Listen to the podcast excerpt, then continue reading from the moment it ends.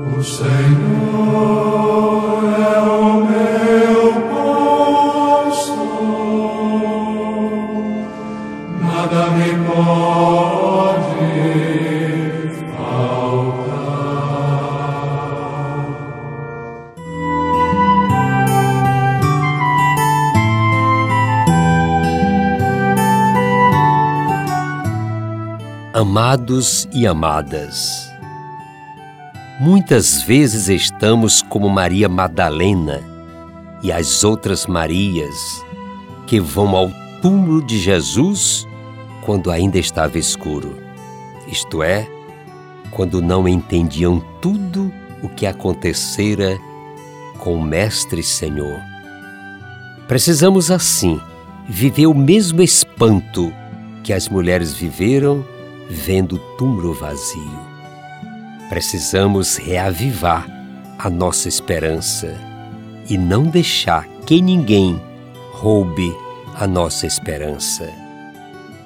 Ainda vivemos situações de guerras, de conflitos, em diversas partes do nosso mundo, como na Rússia, Ucrânia, Síria, Iraque, Afeganistão, Israel, África, a situação dos refugiados na Europa, que inquieta e põe o mundo em estado de alerta.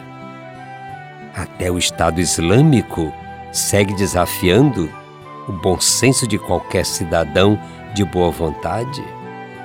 A situação de fome e de miséria em grande parte deste mundo, inclusive no Brasil, é não somente preocupante, mas um verdadeiro escândalo. De vez em quando, o terrorismo continua mostrando seus dentes, matando cruelmente pessoas inocentes. A situação econômica, social e política do nosso Brasil nos deixa atordoados, procurando ver saídas, pelo menos a longo prazo. A falta ou a escassez de liderança na nossa pátria é triste, é desafiadora. Secas, enchentes, catástrofes naturais nos ameaçam e nos tiram o sono e a serenidade. Câncer, a AIDS, até tuberculose, rancenias e tantos outros males deixam-nos em pavorosa. Mas diante de tudo isso, somos vencidos? Jamais. Quem coloca em Deus a sua esperança não se deixa vencer pelos reveses da vida.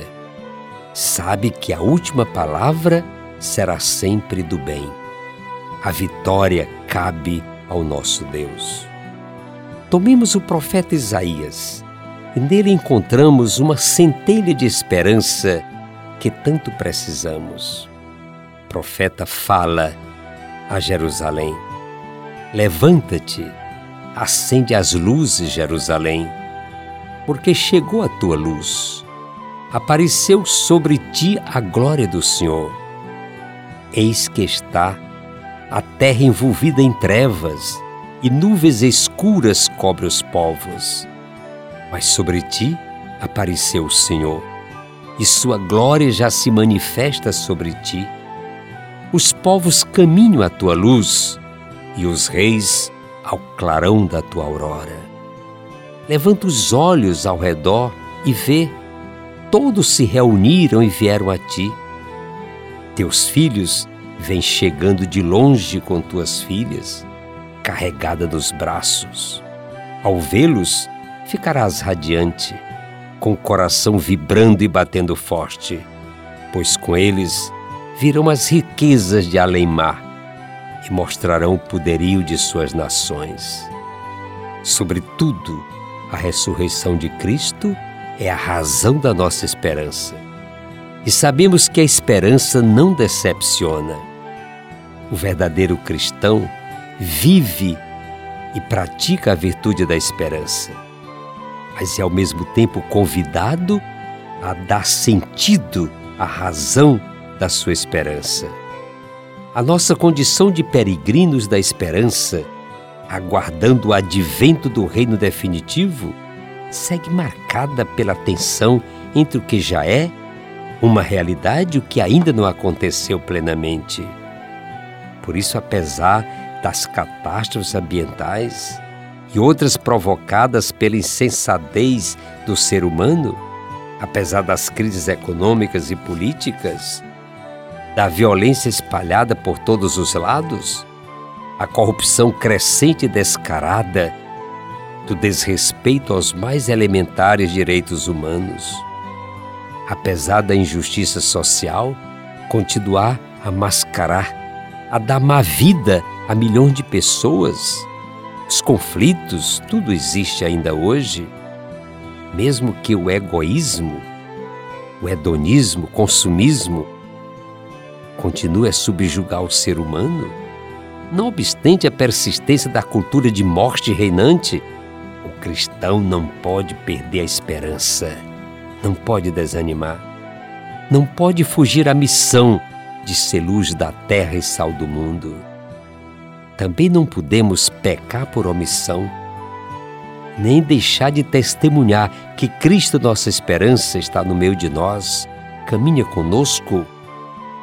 Nossa atitude cristã deverá transparecer serenidade de espírito por aquilo que já alcançamos e muita esperança na conquista do que ainda nos falta.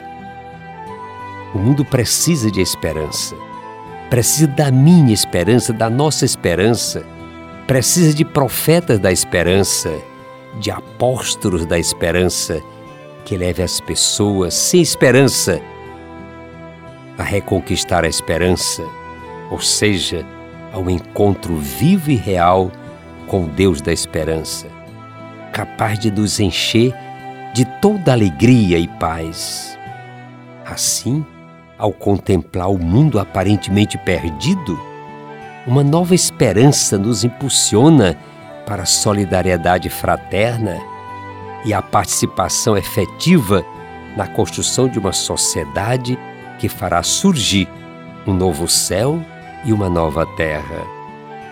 E que anima nossa esperança é o Senhor ressuscitado, o Cristo que venceu a morte, que venceu o mal para sempre. Amadas e amados, sigamos confiantes, como profetas da esperança sempre.